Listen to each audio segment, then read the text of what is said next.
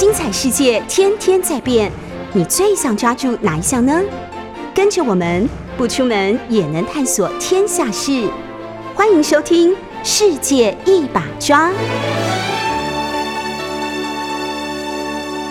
好，欢迎大家收听 News 九八九八新闻台。现在您所收听的节目是《世界一把抓》。原先呃，节目的主持人是台大的杨永明教授。那杨永明教授今天有重要的国际会议需要参加，所以他委托我这个学弟，也是他的同事啊，来替他代班呢。我是觉得非常的惶恐啊。那我们也知道，呃，我们这个呃 News 九八今天这个节目啊，是杨老杨老师的这个国际观点啊，所以以往我们节目的呃主要的重点都是谈论国际大事。呃，我个人呢，作为台大政治系服务的同仁，也是杨老师的同事，过去也有很多的这个机会来到 News 九八啊，接受杨老师的访问，和大家一起畅谈这个国际局势哦。那今天呃，特别感觉到比较紧张啊，因为这个负担很沉重啊，希望不要呃砸了节目的招牌啊。但是呢，如果像杨老师一样，我也想过，是不是一开始的时候我们就直接切入到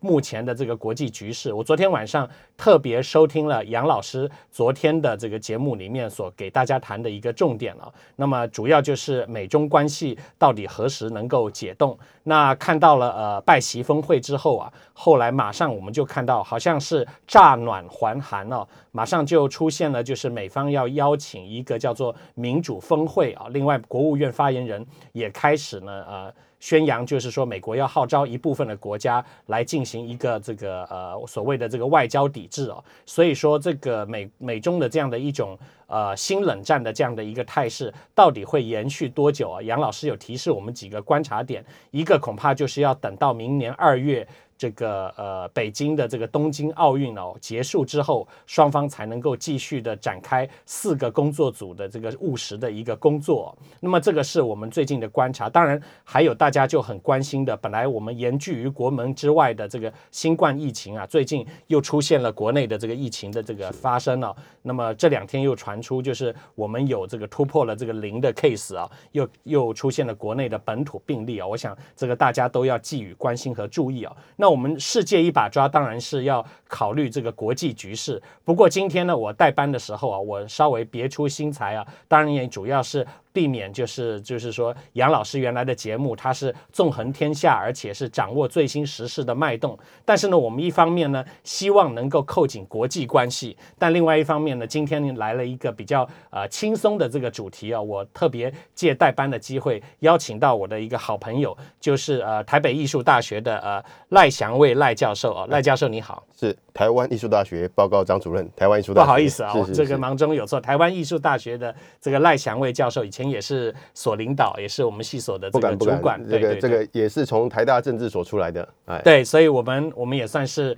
呃，戏友啊，也算是一定二十二十几年前在台大政治所上课的时候，这个张主任就很照顾我了 啊。哪里哪里哪里，这个祥伟兄实在是太客气了。那祥伟兄他在我们以前呃有一些这个出版上的合作，就是我们呃国际关系啊，也是在杨老师的整个这个指导之下，我们在做这个国际关系关系教学的时候，我们有一些这个出版啊教科书的出版，那我们也请到这个赖老师来帮我们负责国际传播。啊，这个是必不可少的一章啊，所以大家可以看到，就是呃杨老师的这个节目《世界一把抓》啊，他通常都会要从这个呃重要的国内外的媒体啊来去找找寻这个新闻的这个来源，然后再经过第一手的资料来去进行证实啊。我想这也是一个很严谨的这个做学问的方法，所以我们这个节目的这个观众啊，我觉得是非常有福气的。但是呢，因为我们需要从国际的这个不管是媒体也好，节目也好，来找寻这些一手的资料或。二手的资料，这难免难免就涉及到所谓国际传播的问题。是，那国际传播呢，又涉及到所谓的新闻的真假啊，或者是说，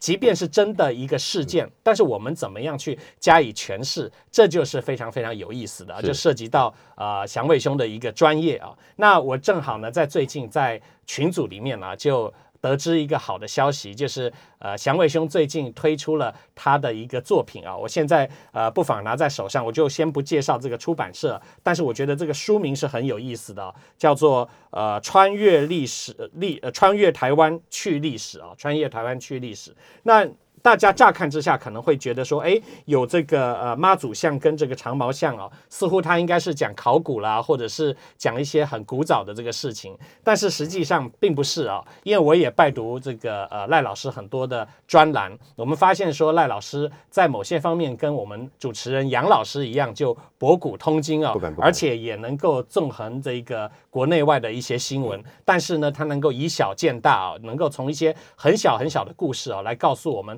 呃，这个不管是人生也好，还是国内和国际政治和社会的一些大道理哦，那我们今天既既然是一个。国际关系新闻一把世界一把抓的这个单元，我想这个赖老师的新书里面也谈到了一些国际的问题。是，只不过呢，他是先带我们穿越时空，回到过去，是看到一些呢我们过去可能习以为常，但是呢。呃，弄假成真，或者是以假乱真，却搞不清楚的一些一些一些问题啊。是。那甚至有些时候，连教科书或者是电影电视的一些节目啊，也有可能会犯一些错误。是。因为它是它是节目或者是娱乐嘛啊。对。所以它有可能就是不求甚解。但是呢，我也很好奇，所以我这第一件事情先请教我的好朋友这个赖老师，就说您做的是国际传播，怎么会开始有这样的一个兴趣来跟大家谈这个台湾的历史？然后间接就涉及到从大航海时代以来台湾的世界史跟台湾与这一个所谓的外部世界的国际关系的关联。您是怎么样踏上这条路的？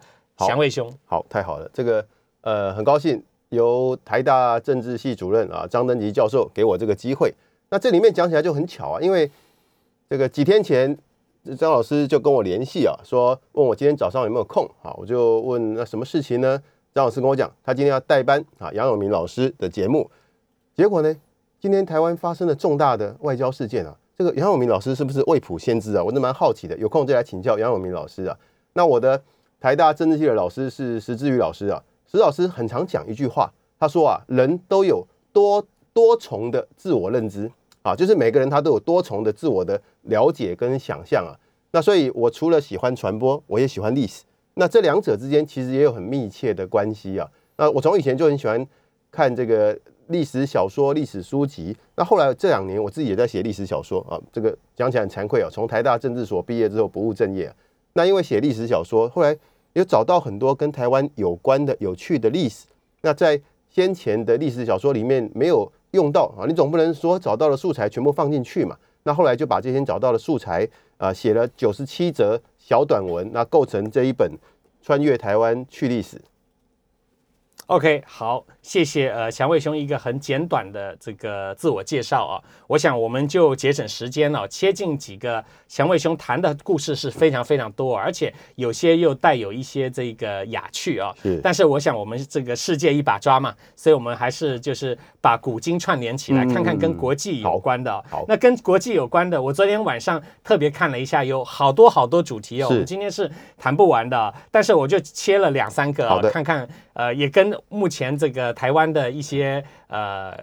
观众常常看到的一些这种呃节目也好，戏剧也好，作品也好啊，因为您刚才讲你也写小说嘛，是，所以我们想发现就是说现在呃教传播的写小说啊，可能这个呃做医生的他也会写小说，是是啊，所以说最近呢，这个台湾的公共电视啊，对，有一个呃这个。跨年度大戏啊，有一个大戏啊，制播了很久啊，是由陈耀昌医师，他是血液学的专家，也是台大医学院毕业的啊。那台大医学院的教授，但是呢，行有余力之下，他写了一个这个小说。这个小说呢，后来就被拍成是这个一部电影啊，叫做《斯卡罗》。对对。那可能有一部分海外，我知道我们杨老师的节目有很多海外的听众啊，不太清楚说这个呃一些这个台湾的一些流行文化，所以很简单的用这个三十秒到。一分钟的时间呢，跟大家介绍这个斯卡罗这个戏呢，它在公共电视播出啊，引起蛮大的回响。那可能您会问，斯卡罗到底是什么呢？斯卡罗它是一个。在今天台南恒春一带的一个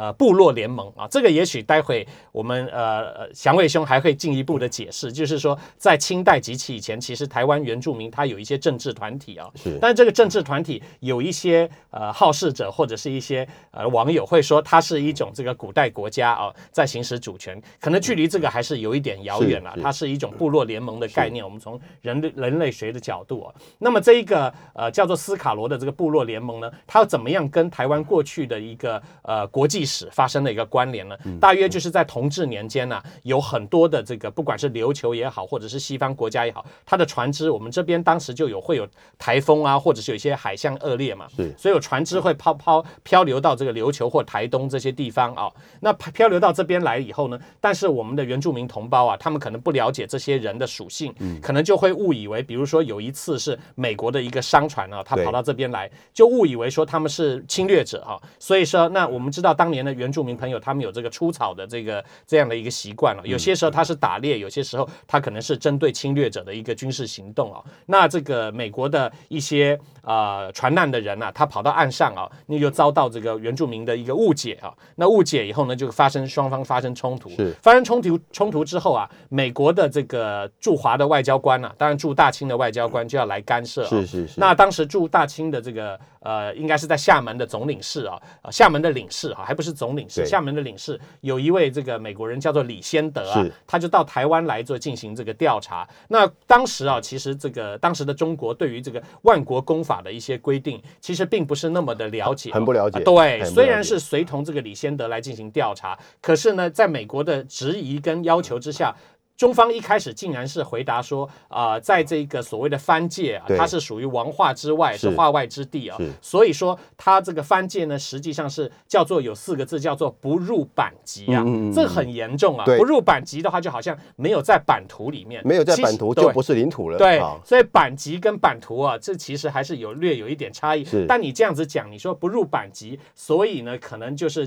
就是只只能说你们美国人太不小心了，所以误入绝境啊。是你是不是要自己负责？那美国人一想说，那我自己负责的话，那我干脆我就去找啊，这个斯卡罗里面也有，那我就干脆去找这个呃，就是找斯卡罗这样的一个部落联盟，我自己来跟他瞧这个问题啊。所以后来就签署了一个备忘录啊。是这个备忘录呢，有人称之为南侠之盟。嗯而这个南侠之盟呢，据说啊，就是一部分的这个网友或者是评论者，就说是所谓台湾最早的一个对外签订的一个条约了是啊。当然，我想这个渲染呢本身啊、如果作为一个罗曼蒂克是无可厚非，嗯但是实事求是的从国际关系来讲的话，它是一个这个呃外交官在没有授权的情况之下临时安排的权宜之计啊，嗯为了避免以后美国的船只啊漂流到这里会被误会，所以呢，跟当地的这个原住民酋邦啊的这个领袖呃口头达成的一个协议。后来呢，这个李先德这个领事呢，他就把它写在他的备忘录里面，后来放在美国的外交文书当中，但是它并不是一个条约，它是一个 memorandum 哦。这个就是斯卡罗这个戏背后的一个美国的罗妹号船事件漂流到恒春一带啊，然后呢，美方出面交涉，中方一开始说呢，这个是化外之地啊，所以就美国就自己跑去找这个原住民部落来去签了一个这样的一个 memorandum。当然后。后来这个呃大清啊，就是中国这个方面就对此有所警惕，就发现很多呃这个西方来的这些势力，他们对这个地方可能不是只有偶然偶然的漂流啊，可能还可以借故呢，在这个地方进行所谓的我们今天一个词叫做经略啊，对经略，不管是北境也好，南境也好，这个地方进行一个经略啊，那这个就是呃。为什么我们从斯卡罗开始进入到当年就是在十九世纪后期的这个台湾史哦？但是一开始其实呃很多时候呢，这个地方在被发现或者是在这个华人或各方的移民在进来的时候，曾经有过很多个名词的这种是讹误啊。有些时候我们会称之为夷州，对有些时候会称为琉球，是日本时代又称之为这个高沙。然后呢，据说这个葡萄牙人还是葡萄牙人经过的时候说哇美丽的岛啊，所以说称之为福尔摩沙。是这几个词呢，我不晓得这个祥伟兄，你有没有办法帮大家区辨一下，然后再扣回到斯卡罗的故事？好好好，这个刚刚那个登记兄已经把斯卡罗背景讲得非常的详细了哈。那我先来谈台湾这个名词，那我们等一下再回过头来谈斯卡罗跟他后来的很多呃原住民的观点，以及到底斯卡罗对台湾有什么影响啊？那讲到台湾，现在很多人都喜欢说我们台湾啊叫做福尔摩沙啊，为为什么叫福尔摩沙呢？啊，说是有这个葡萄牙人经过，然后水手看到就喊了一声福尔摩沙。可是啊，现在根据最新的这个研究说，一来啊根本也不是葡萄牙人讲的啊，他是西班牙人。那二来这个更重要，我们从现在去找当年啊，大概在呃十六、十七世纪的文献，当时喊的福尔摩沙可能是在台湾北边的小岛啊，这个有很多学者做研究，主要也不是讲台湾呐、那所以到底用福尔摩斯要讲台湾好或不好，我觉得这个可以讨论。那另外，为什么我们现在叫台湾？过去一个普比较普遍的说法，说是因为啊，这个当地的平埔族叫做台窝湾社。那后来呢，大家就台窝湾、台窝湾，慢慢就叫成台湾啊，这是大家现在比较普遍的看法。但是现在又有新的研究又翻案了，说啊，找到在十五、十六世纪啊，这个西班牙、葡萄牙当时的画的国际的这种地图，画的台湾的地图，那么把这个大湾台湾啊标在这个这个台湾现在安平外围啊的这个这个岛哈、那这个里海里面，所以呢，当时现在的研究说，当时很有可能是汉人就把那个就是现在这个台江昆山对台江内海哈、嗯当时就把它叫成大湾，那外国人来就把它标成大湾，然后慢慢啊然后原住民可能又说啊大湾就大湾，然后所以讲到后来，我们本来以为它是平埔族的用语，那变成台湾。那现在最新的发现说，因为外国的这种航海地图，它标的很明确啊，它标在台江内海的就一定是台江内海，它不会本来应该在陆地给你标在海里面。所以由这样的一个新发现证实说啊，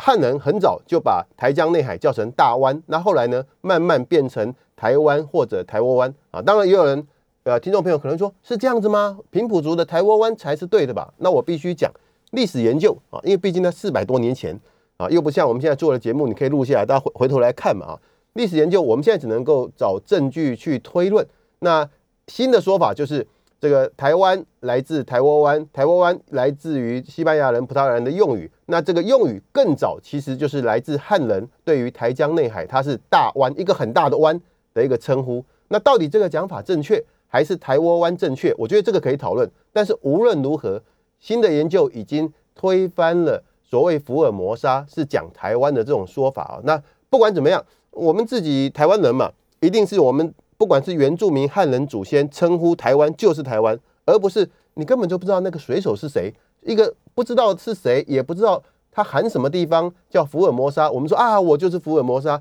我觉得相较之下，用我们自己本来的用语“台湾”来称呼我们自己啊，应该是比较恰当的。呃，我也很感谢这个呃廖老师呃赖老师啊，您讲的这个我也深有同感啊，因为现在有很多的地名，比如说这个西印度群岛啊、是。东印度群岛，其实是在所谓的这个十六世纪地理发现哎。的过程当中啊，西班牙人、葡萄牙人啊，他们为了要来到这个印度跟中国，嗯。可是问题是他的航向可能跑到了美洲啊对，后来呢，他发现呢，再往南走的话，他又碰到了这个印度尼西亚啊，而而且那个所谓的地理发现对。本身就是一个有争议的西方中心主义的，哎就像那个嗯。就像这个张真张登吉教授本来就很有名啊，我以前不知道，我现在忽然知道，哎呀，我发现张登吉教授那是我自己孤陋寡闻嘛哦啊，，您您您客气了啊。对，所以说我们这个名词啊，它的来源其实蛮重要的。是那我们在使用的时候，有时候也会跟我们自己到底呃对自己了解多少、没。错，那有些时候，因为呃西方的这个语言它有它的强势性呢、所以一开始呢难难免便宜形式会使用他们的语言。是是但是呢，如果我们知道的更深切以后啊，还是应该要在这里面啊有一定的程度的甄别啊，是然后再来使用啊，那那比较能够彰显我们自己的刚刚。刚刚嗯登吉老师提到，就是说西方语言有它的强势性嗯啊。其实不只是语言有强势性，西方啊，甚至受西方影响比较早的日本，它在整个国际的话语权也有强势性。那这也影响了包括这个牡丹社事件，也就是斯卡罗之后牡丹社事件的发展啊。这个等一下我再来补充做说明。嗯，很好，这个我也想到，待会我们还是可以再做琉球啊，还有牡丹社事件跟斯卡罗这个热门的影片的一个它的意义哦，因为这个意义再往前延伸，其实跟今天的情况是有很多的这个连接高度密切的对，然后你刚才讲的这个所谓的福尔摩沙，还可以讨论到这个唐山的这个问题。是我想我们现在是不是可以先这个休息一下？我们待会再跟大家继续聊。好，谢谢呃各位观众朋友，回到世界一把抓。呃，今天因为杨老师呢，杨永明教授他是主持人，他要参加重要的国际会议，所以委托我作为他的小学弟也是同事啊，台大政治系的张登吉来做代班。那么我们刚才也在前一段节目里面跟大家做介绍，我们今天请到了台北艺术大学的呃赖祥卫啊，台湾艺术大学的赖祥卫教授。好，我总是把这个台北跟台湾啊，啊，这台北非台湾啊，我要这个自己要。自己要深自警惕啊！台湾艺术大学的赖祥卫所长啊，来谈他的这个新书，啊而他的这个书《穿越历台湾去历史》啊，其实跟国际关系很有关联。是。那我们上半部呢，谈到了一个这个呃历史剧，但是跟现在很有关系的，啊而且跟台美关系还有关的，对对，密切关系，叫做这个斯卡罗啊，是台湾公共电视的这个节目啊。那讲到这个斯卡罗，因为斯卡罗事件，这个罗妹号号事件是在同治六年，就是。一八六七年，美国的船它飘到这个呃飘到琉球附近啊，然后遭到呃原住民出草，后来迫使美国的领事叫李先德，他跑来就是呃进行一些这个调查跟协调啊，搞出了一个所谓的备忘录。当时清廷的官员也在场啊。照说，如果我们从今天的这个外交处理啊，不可能由外国的这个外交官跟本地的一个一个不管他是地方自治团体还是什么样的团体签署一个具有外交意涵的一个文件啊。应该是由我方的这个地方官了，但是当时又说，从当时盛行的一个观念就是，当时中国的统治者他是这个有这个内部有这个郡县制度，外面又有所谓的这个呃反属啦，或者是土司，对对，反属啦、土司啦，或者是一些这些不规则的组组织啊。那你说他到底算是算是这个呃他的呃？版级的范围之内，还是它的治理的范围之内，中间引起了很多的争议哦。而美国和日本认识到了当时中国在这个国际法上的陌生哦，对这些议题的不了解，所以呢，抓住了这个机会，就开始了在这个呃。台湾啊，或者是东南亚一带进行的所谓的拓殖的这个活动，或者是南进和北进的活动，在这个过程当中，我就请教一下这个赖老师啊，就是说当时这个地方啊，除了这个罗妹号事件所涉及的台湾之外，因为这个。罗妹号事件啊，在恒春发生，没有多久之后啊，这个又发生了一件什么事情呢？又发生了这个对，然后接着还有这个牡丹社事件啊。那这个牡丹社事件发生之后，又没有多久啊，日本就出兵了。是日本出兵以后，最后造成清廷呢是赔偿了五十万两啊，五十万两。然后日本就说，那么你签了签了一个叫做。这个中日北京专约啊，这个专约就是督促中国政府日后啊要严加管束你自己的这个百姓，是。你不要再拿那个叫做化外之名啊，你就不管啊，用这个方式啊来去要求。那但是这里面就有得有失了，我就看到这个赖老师您在书里面讲到，就是说用半艘铁甲舰的这个的的这个经费哈拿去赔偿日本，但是赢得的是这个台湾对后山的。这种所谓的治理权的一种承认，能不能够帮我们介绍一下？就是说，啊，这一个过程当中，怎么因此呢，换得了台湾的后山，获得了在一个国际条约以及国际会社会上对这个中国统治后山的这样的一个承认？好的啊，呃，讲起来很有趣啊，因为我在写历史小说，那我就要大量的去找当年的资料啊，那我也很好奇，就是说当时的台湾的处境呢，有多少外国势力的干预？找了很多资料。那这里面也包括陈耀昌教授写他《傀儡花》啊的这个这个背景，也就是罗妹号事件啊。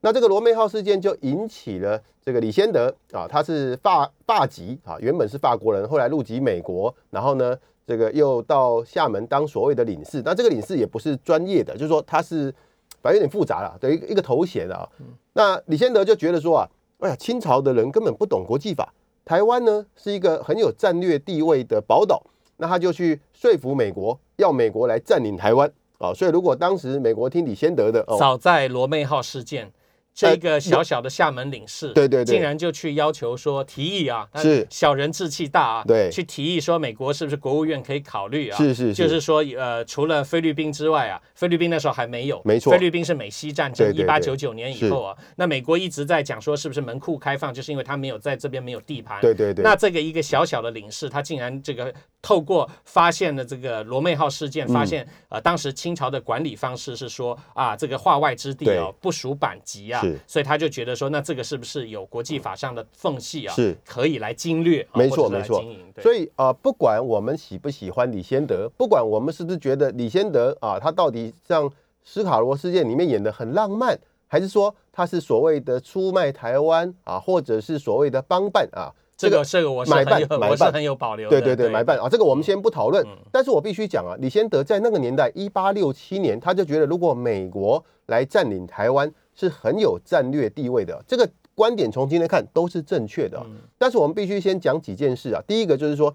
因为李先德后来游说美国不成，他又跑去游说日本。对。啊，所以才有日本出兵台湾的牡丹社事件啊。嗯。那这里面我们刚才前面讲到一个很有趣啊，刚刚这个登基兄而且，他去游说日本，被还被美国阻止，美国美国不但阻止，还把他关起来。对啊，因为美国觉得你干嘛？因因为清朝也去跟清廷去跟美国抗议嘛，而美国也觉得怕说你的外交官怎么会去做日本的顾问？他没错没错。做明治明治政府的顾问啊，是是是，应该是那个后来伊藤博文啊，对对。要做伊藤国博文的国策顾问，是。可能他原先做这个领事的工作，他一半是领事，对。一半是什么呢？跟郑芝龙、郑成功时代那样的做生意就是啊。半官半民啊，对。在做生意。所以你看嗯。李先德这个人，本来法国人啊，后来加入美国打南北战争，那他南北战争他有一点战功，他以为会受到重用，又没有啊，所以又跑到这个厦门弄了一个领事的头衔，然后为了他的一些政治商业的关系啊，去去发展，那最后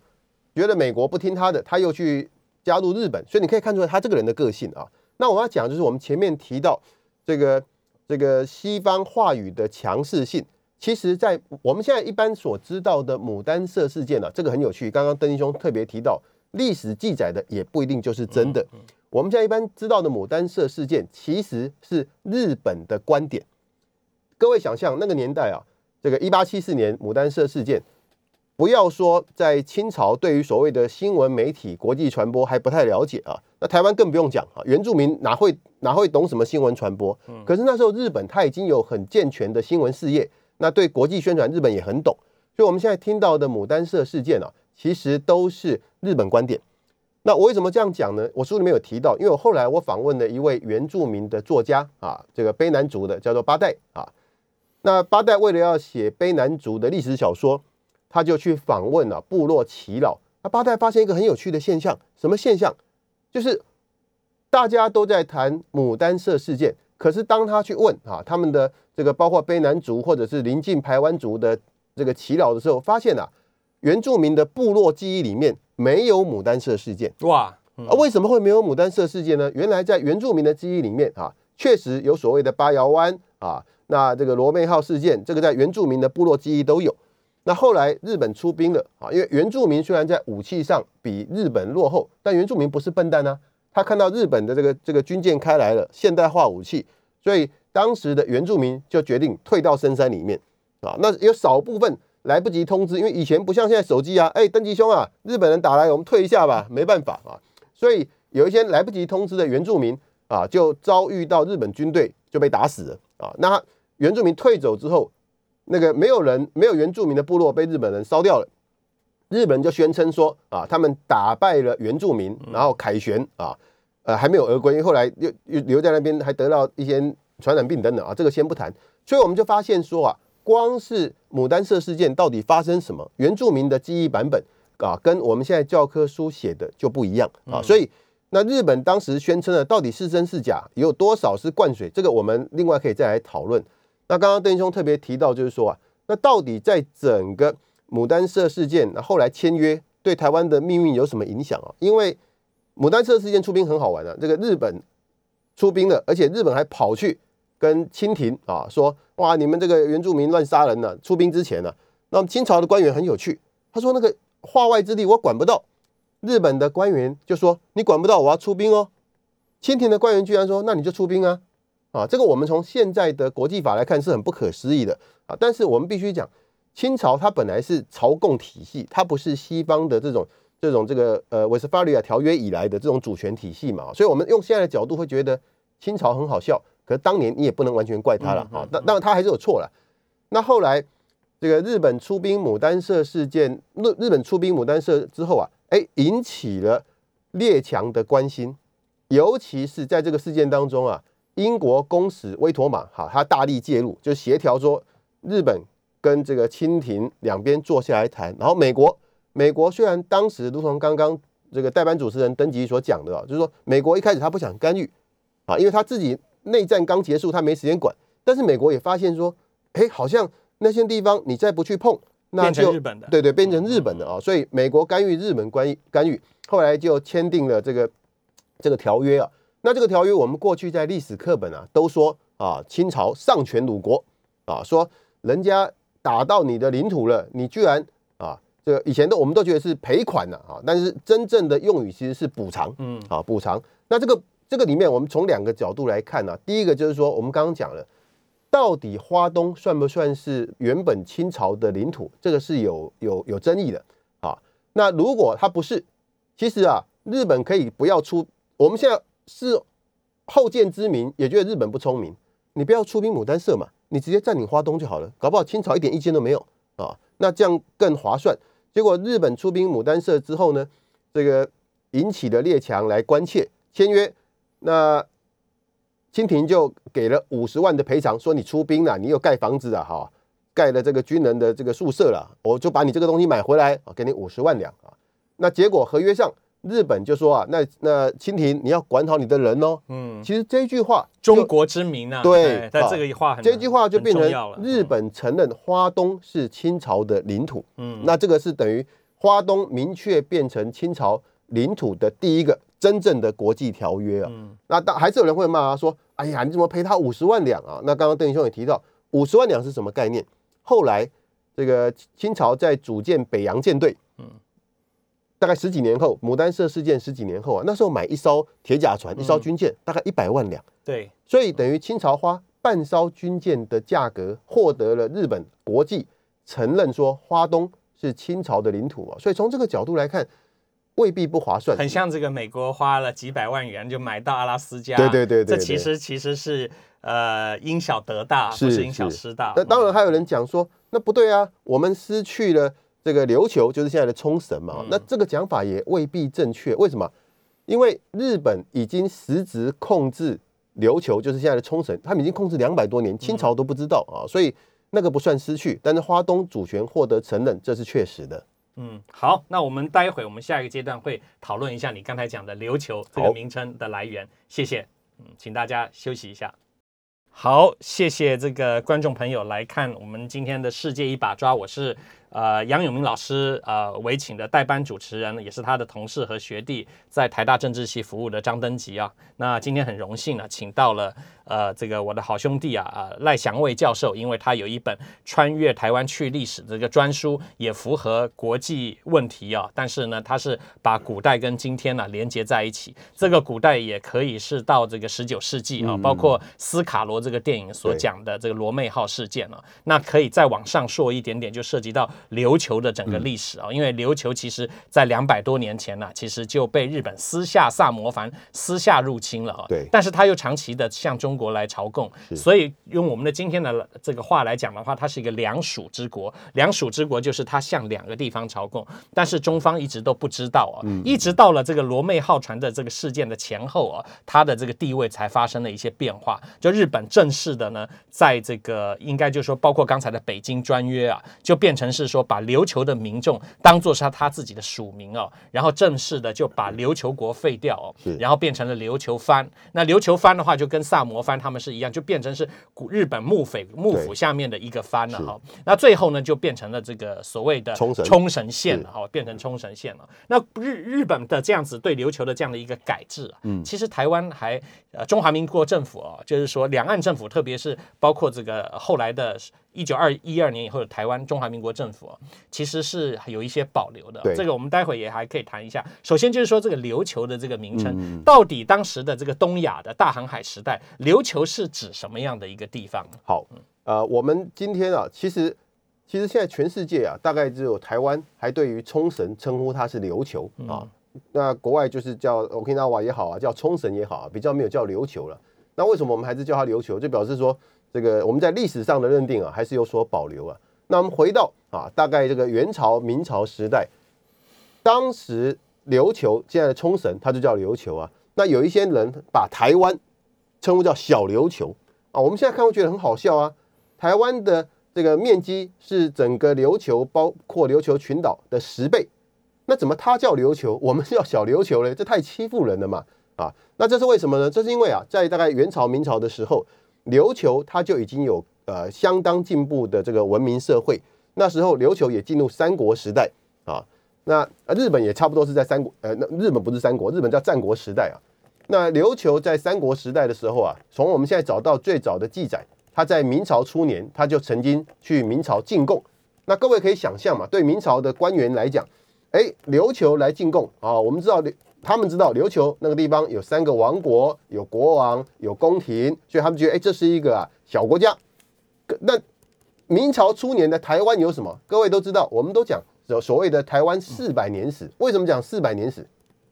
就是大航海时代，这个荷兰应该叫尼德兰了，来了之后，台湾被国际社会看见，那个是明朝末年的事情了。所以琉球、冲绳登上世界舞台啊，是在元朝末年、明朝初年。那台湾登上世界舞台被看见啊，开始有记载，明确的记载是在明朝末年。那有人会讲说，哎，不对啊，赖老师你讲的不对啊，哦，我们。这个从古代啊，什么隋朝啊，就可以看到很多记载啊，那都是台湾啊。那这有两种说法啦，嗯，一种就是说当时有记载啊，那这个记载是不是讲台湾有模糊？什么叫模糊？比方说，哎，我今天路上遇到一个人，哎，我觉得他应该是张登吉教授，为什么？因为他穿西装。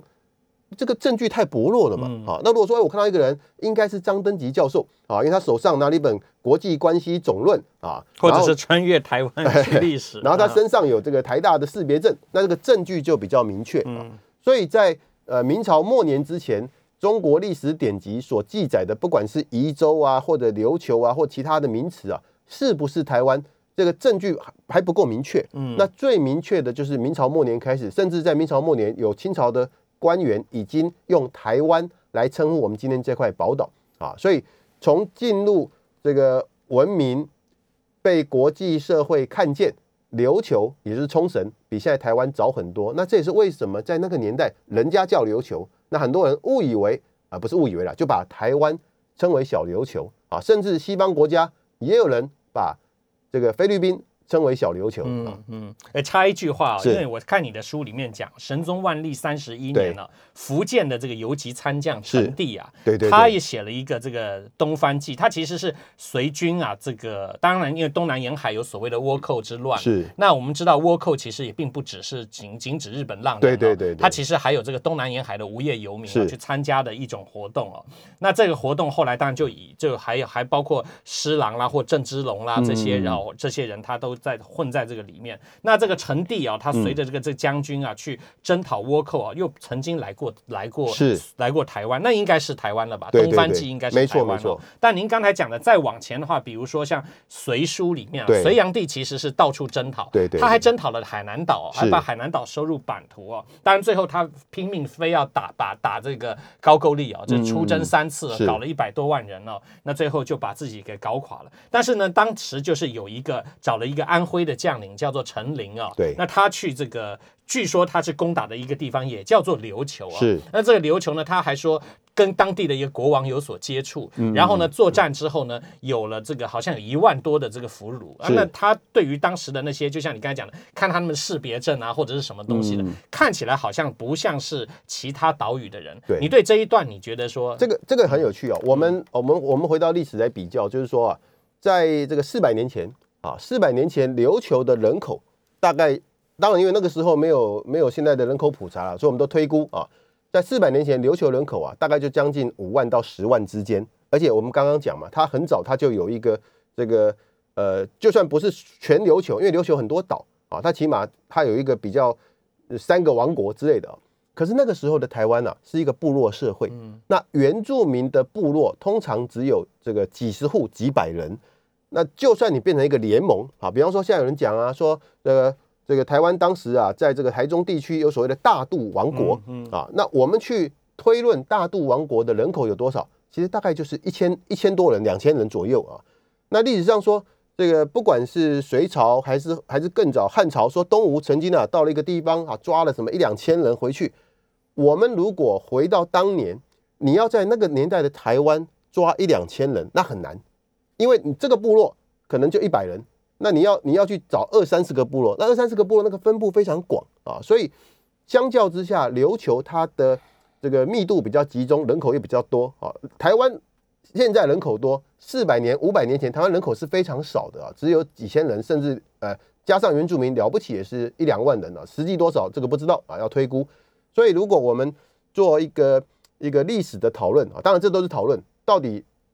隋朝或者更早的三国的东吴，他是不是来到台湾，我们不知道。我们只是说，如果那个记载是真的，真的假的也不知道啊。历史记载很多，也要这个这个小心求证啊。说啊，东吴啊来这边抓了一两千人啊，以当时台湾的地理跟人口的稠密度，这个难度是非常高的啊。所以呃，真的比较明确记载啊，就是明朝末年成帝啊，这是很妙的一个人，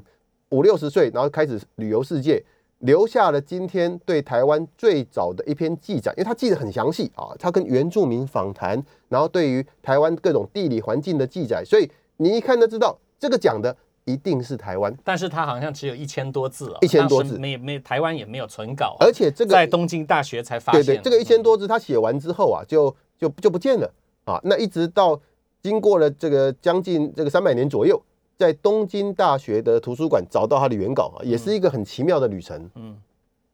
啊，《东番记》，有兴趣的朋友可以把它找出来看一下啊。好。那其实我们也接近了这个今天的尾声了。本来还有一些有趣的主题啊，就是包括你刚才讲到的这个琉球啊，它的人口的这个问题，对，就涉及到台湾的人口到底这个是呃原住民跟台湾的这个呃呃所谓的汉人跟当地人的混血还是怎么样？我可以在这里预告，其实这个赖老师的书里面有蛮多详细的这个方面的一个解释。是是是。其实当时的这个原住民人口是比较少，没错，不太容易，就是说后来繁。演这么多人都是跟这个原住民通婚而来的哦，所以这个其实还需要蛮实事求是的一个考究。我我在书里面有找了很多学者的主张啊，蓝的绿的，因为研究就应该不要分蓝绿嘛那那呃，有兴趣的朋友可以参考一下，它不是一个学术论文书了，就是九十七篇小文章了，对，都有凭据。然后最后还有一件事情，就是我们还有大约是不到一分钟的时间，还是可以谈一下，就是说总结一下这个琉球，从罗妹号事件跟斯卡罗谈到这个琉球，其实琉球的这个定位哦，一直到今天，美国在一九七二年的时候把冲绳的、把琉球的行政权还给了日本，但是这个里面其实并不包括琉球的主权，钓鱼台，钓鱼台，对对，甚至琉球的。主权也是因为美国在这个二战的时候的金山和会，它是受到琉球的这个托管权，是。那后来是把行政权交还给日本了，那这中间就存在着一些问号。所以呢，我们最后就讲到一个概念很有趣哦，叫做什么呢？叫做中流文化经济协会。这个这个其实是台湾成立的一个很特殊的组织啊，后来才取消的，是因为台湾的在琉球的这个代表处原先还不是在。